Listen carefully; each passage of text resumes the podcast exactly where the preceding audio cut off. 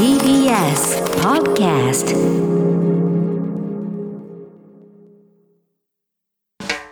発信型ニュースプロジェクト。荻上チキ。セッション。ワクチンの大規模接種。東京と大阪でネット予約受付開始来週24日月曜から東京都内で稼働する予定の新型コロナワクチン大規模接種センターの予約受付が今日から始まりました。予約受付は接種券を持つ65歳以上で初めて接種する人を対象にホームページと通信アプリ LINE 上で行っており今日から23日水曜までは東京23区の居住者に限定されます。また同じく来週に開設される大阪会場でも予約の受付を大阪市民を対象に始めましたが開始からおよそ25分間で準備していたおよそ2万5000件分すべてが埋まったということです。24日月曜からは都内と大阪府大阪府内の居住者に予約範囲を広げるなど対象を増やしていく予定です。防衛省によりますと予約開始直後から多くのアクセスがありつながりにくくなっているもののシステムには問題はないということです。一方東京都は新型コロナウイルス新規感染新規感染は419人と発表しました。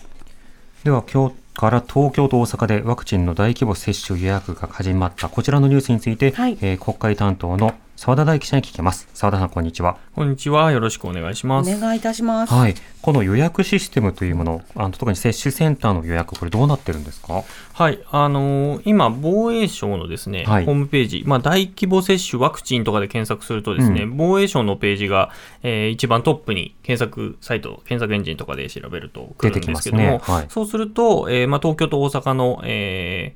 ー、どっちを選びますかみたいな、えー、バナーというかですね、うん、が出てくると。で、それを見ると、えー、ホームページから予約するのと、あとは、Q えー、QR コードを読んで、えー、スマホで QR コードを読んで LINE で、え申し込むという2つの方法が出てくると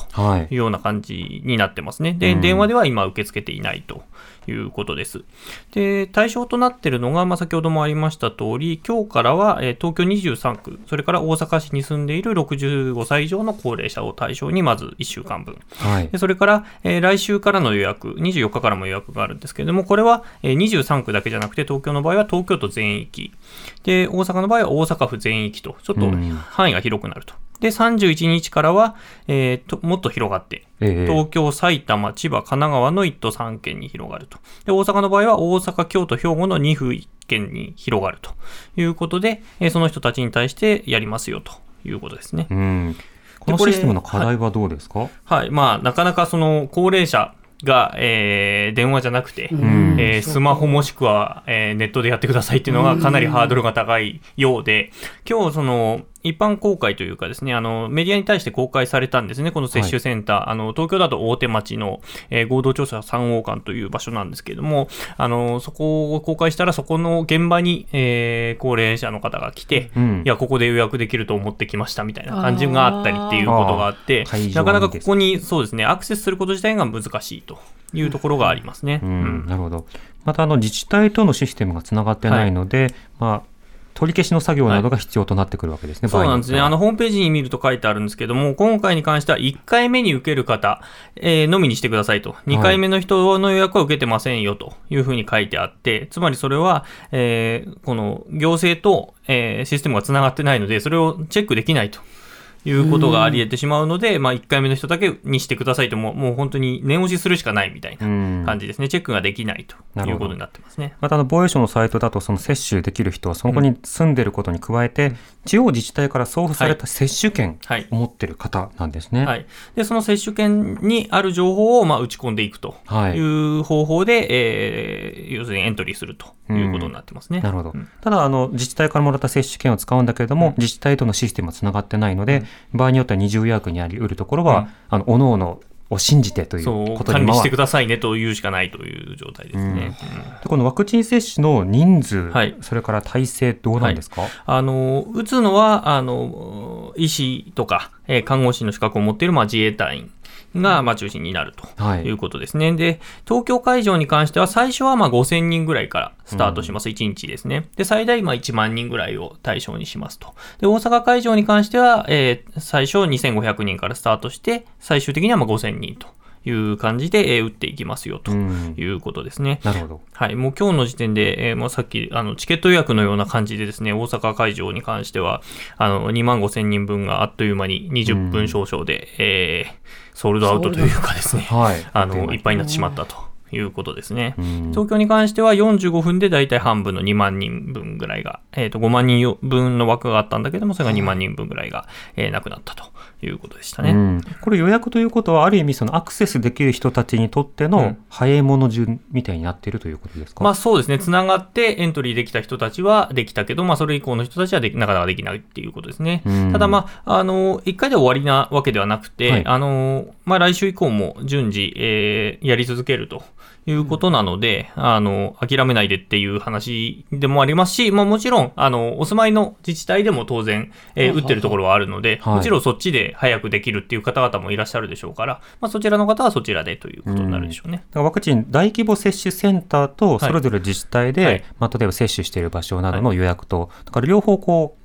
かけていくっていうことをね、多分される方多いと思うんですよ。はい、となった時に二重予約になった時どうするかとか、っていう問題が出てくるわけですよね。まあそうですね。ご家族とご本人がやってて、両方でやってしまっていてっていうこともあり得たりすると思うんです。まあそこは意思の疎通をしっかりとってというしかないというか、システム上、あの、エラーを、えー、除去できないということなので、うん、うん、まあそこは難しさですね。ね、うん、あと全体接種の中でのこの大規模センターの割合ってどれぐらいになるんでしょうね。どのぐらいなんでしょうね。うん、まあ、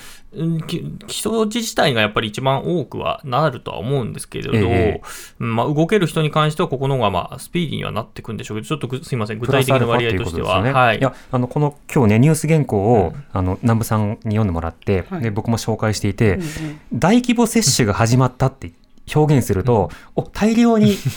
出回ったんだなって意識が出るじゃないですか、うん、でも実際は大規模接種センターの名前がついているところでの接種が始まっただから、これ結構な印象に影響を与えそうですよね。まあそうですね。実際問題、まあワクチンの量でいうと、あの来てる量は相当来てるんだけれども、うん、まあ打ち手の問題だったりとか、はい、えー、だったりして、なかなかこう、一気にそうな何十万人、何百万人を一日で打てないみたいな話に今なっているんでしょう、まあ、それをまあなんとかその100万人にしたいというのは、あの菅さんはおっしゃってますけれども、うん、まあ、そこですよね、だから、それで考えると、えーまあ、1日100万人を目標としてますから、はい、えー、大規模接種センター、これ、東京がマックスで行ったとしても1万人、大阪が、えー、5000人ですから、1.5%分ぐらいっていうことですね、なるほど。あの想定から見て、まあ、それも100万人っていうのもなかなか難しいっていうのは、地方自治体から出てる声なので、そうすると、あのインフルエンザワクチンが大体60万人と言ってるので、えー、まあ、それから考えると、まあ4、4%ぐらいとかですかね。1日あたりはもっと増やしていくということですよね。うん、今のところ接種センターでの混乱というのはないわけですか、まあ、まだまだ接種ができてないので、でね、来週からということなので。でも先ほどのほら、もうやってくる方とかっていうのはっていうのは多少いらっしゃったということですね。うん、なるほど。打たれるワクチンって種類は同じなんですかね？えっと、ここに関しては、えっと、今日本で承認されているのがファイザーという、えー、製薬会社のワクチンだけなんですけれども、うん、今週中にもどうもモデルナという社の、うん、えー、ワクチン、えー、それからアストラゼネカという社のワクチンがどうも承認されるのではないかと、木曜だか金曜にされるのではないかという話が出ているので、あの大規模接種センターでやるやつに関しては、それを見越してモデルナでやるというような報道がまあ一部出ているということです、ね、じゃあ自分が何打ったかは覚えとかなきゃだめですよね、2回打つんだったら。同じやつ打たないとだめなんですよね。まあ、そこはあの、ね、その場でさまざまな説明を受けることが必要となってくるわけですね。まあ、なので、そのあたりの、まあ、連携とか、自分の普段見ている主治医の方とかとやり取りどうするかということも課題となってきます。澤田さんありがとうございました。はい、失礼しました。国会担当澤田大樹記者でした。荻上チキ。